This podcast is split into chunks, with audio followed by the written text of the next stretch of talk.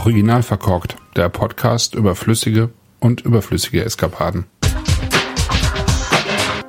Herzlich willkommen zum Wein am Sonntag am 4. September 2022. Es gibt heute Wein vom Bodensee und zwar aus dem Weingut Lanz aus Nonnenhorn.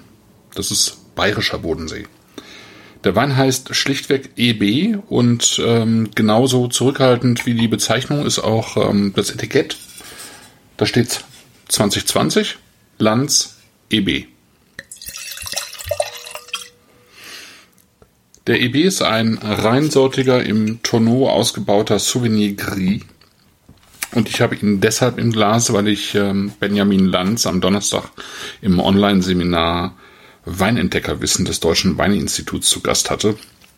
Dort habe ich eine Sendung zum Thema Piwi geleitet, also zu pilzwiderstandsfähigen Rebsorten und hatte dort äh, den Ernst Weinmann, der sich am deutschen ja, erfolgreichsten, würde ich sagen, erfolgreichsten deutschen Piwi Forschungs- und Züchtungszentrum am staatlichen Weinbauinstitut Freiburg eben mit Neuzüchtung von Piwi beschäftigt.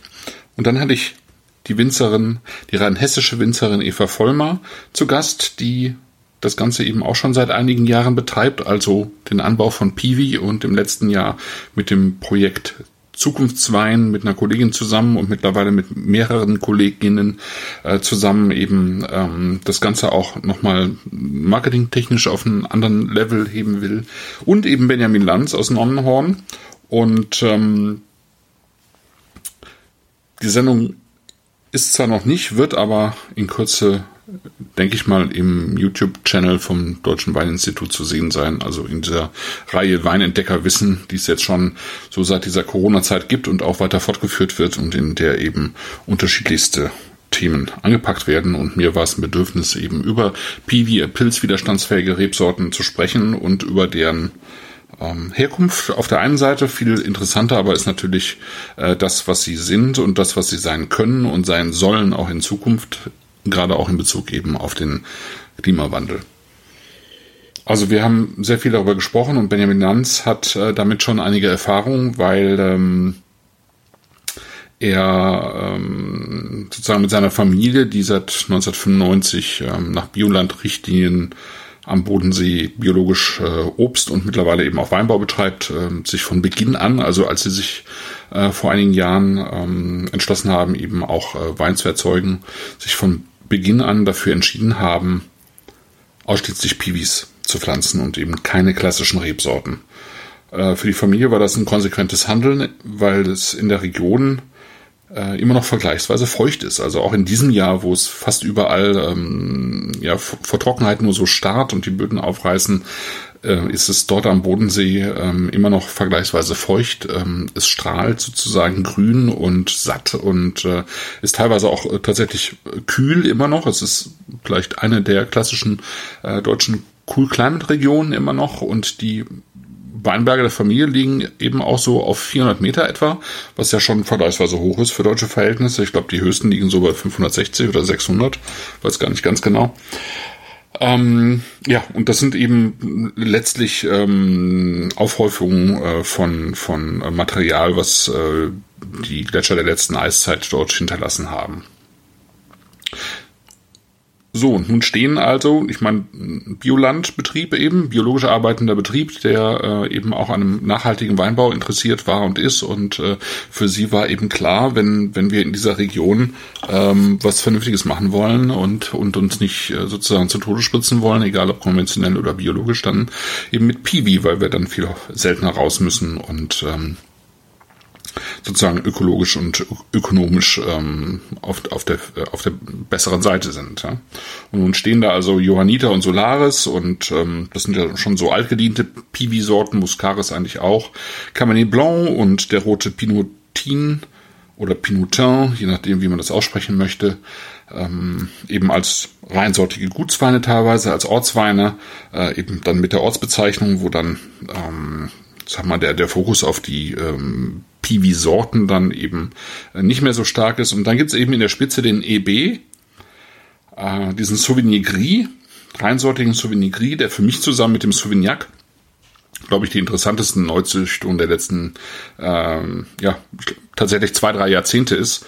Ähm, die Sorte Souvenir Gris schon 1983 entstanden, auch eben dort, wo der Ernst Weimann heute arbeitet, äh, damals äh, durch Norbert Becker. Und es ist eine Züchtung von Ceval Blanc und Zeringer, ähm, was eben zu dieser äh, Sorte geführt hat, die finde ich auch einen vergleichsweise interessanten Namen hat, also Souvenir Gris, das liegt irgendwo natürlich bei Grau, also könnte man irgendwo in diese diese Abteilung Grauburgunder oder so einordnen, aber Souvenir ist ja eher so in die Richtung, ähm, eigentlich so in die, vielleicht so in die Idee von Tramina, vielleicht auch ein bisschen Sauvignon Blanc oder so, keine Ahnung. Aber es ist, äh, es hört sich eigentlich an wie eine eigenständige Rebsorte, ähm, die ähm, ja so nachvollziehbaren, so ein bisschen französischen Namen hat eben. Der Souvenir von Benjamin Lanz hat so ein bisschen Tonneauholz gesehen, ähm, ist goldgelb, was glaube ich, typisch ist für die Sorte. Also ich, die Souvenir Gris, die ich jetzt kenne, die haben eigentlich immer so ein, so ein, so ein Goldgelb, was immer so ein bisschen so aussieht, als würde es aus sich selber heraus leuchten. Ja. Und ähm, ist eben sozusagen der Topwein äh, des Weinguts. Bei den anderen hatte ich jetzt nicht den Eindruck, dass Holz mit dem Spiel wäre. Äh, hier schon. Und äh, ich habe ihn deswegen jetzt ausgewählt. Zum einen, weil es ihn überhaupt noch gibt, weil die meisten Weine tatsächlich äh, gar nicht mehr verfügbar sind im Weingut schlichtweg ausgetrunken, Ausverkauf ist. Und zum anderen aber auch, weil der Benjamin irgendwie in dem der Sendung, die wir gemacht haben, nochmal ganz klare Worte dafür gefunden hat, dass es ihm beim Anbau von Piwi nicht mehr, eben längst nicht mehr nur um Basisqualitäten geht, äh, wie das bei vielen anderen der Fall ist, oder man sozusagen die Piwi dann auch versteckt in ähm, Cuvées, sondern dass er eben auch ganz bewusst ähm, mit Piwi auch ähm, ja, Orts- und Lagenwein und im Prinzip auch Spitzenwein erzeugen will.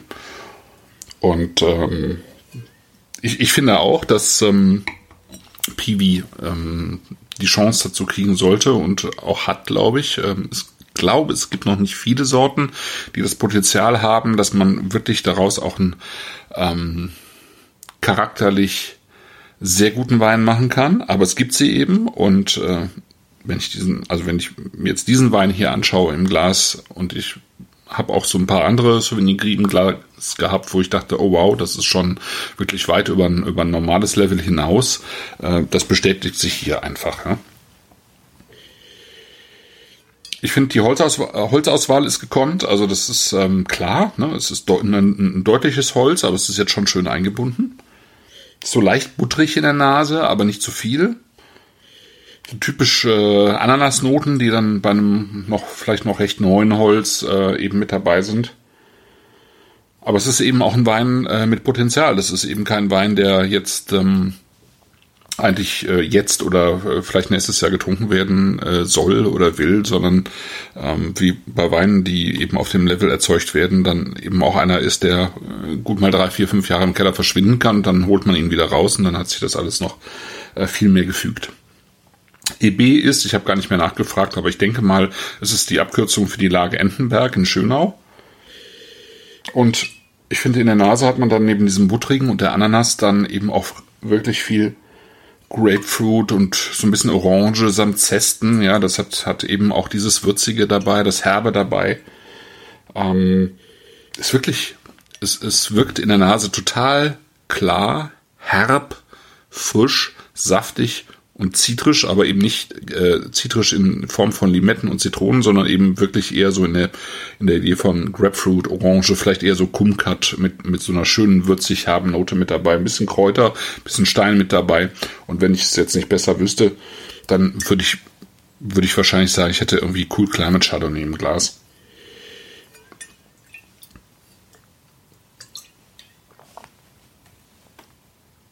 Und das ist am Gaumen sehr präsent. Auch hier frisch, klar, saftig, sehr zitrisch, aber eben auch wieder eher in diesem orangenen äh, Bereich, ja, so gelb bis orange. Ich finde, am Gaumen hat er noch ein bisschen mehr als in der Nase, aber auch da ganz leicht so ein, so ein Touch von Schießpulver. Ja? Also so eine ganz leichte Reduktionsnote, aber wirklich nur so wie, wie so ein Hauch von Puder, der sich so über die Frucht zieht. Also es ist überhaupt nicht dominant oder so, aber es macht den Wein irgendwie noch zusätzlich sexy, finde ich. Brillante Säure, sehr klar. Ähm, so unterstützend auch in dieser Saftigkeit, äh, in dieser Frische. Ähm, auch das, hier finde ich das Holz sehr schön eingebunden. Ist präsent, ähm, ist auch formend, aber dominiert eben überhaupt nicht den Wein, sondern ist eigentlich am Gaumen noch viel dezenter als in der Nase. Und das hat eine gute Länge, also es ist einfach ein total schöner Wein. Und ähm, ich würde auch ganz klar sagen, mit das Beste, was ich aus der Rebsorte bisher probiert habe. Kostet 30 Euro. Ähm, ja, Preis für einen Lagenwein. Ähm, bester Qualität, finde ich, und ist jeden Cent wert. Ich wünsche euch einen schönen Sonntag. Hoffe, dass ihr einen schönen Wein im Glas habt und bis dann. Tschüss.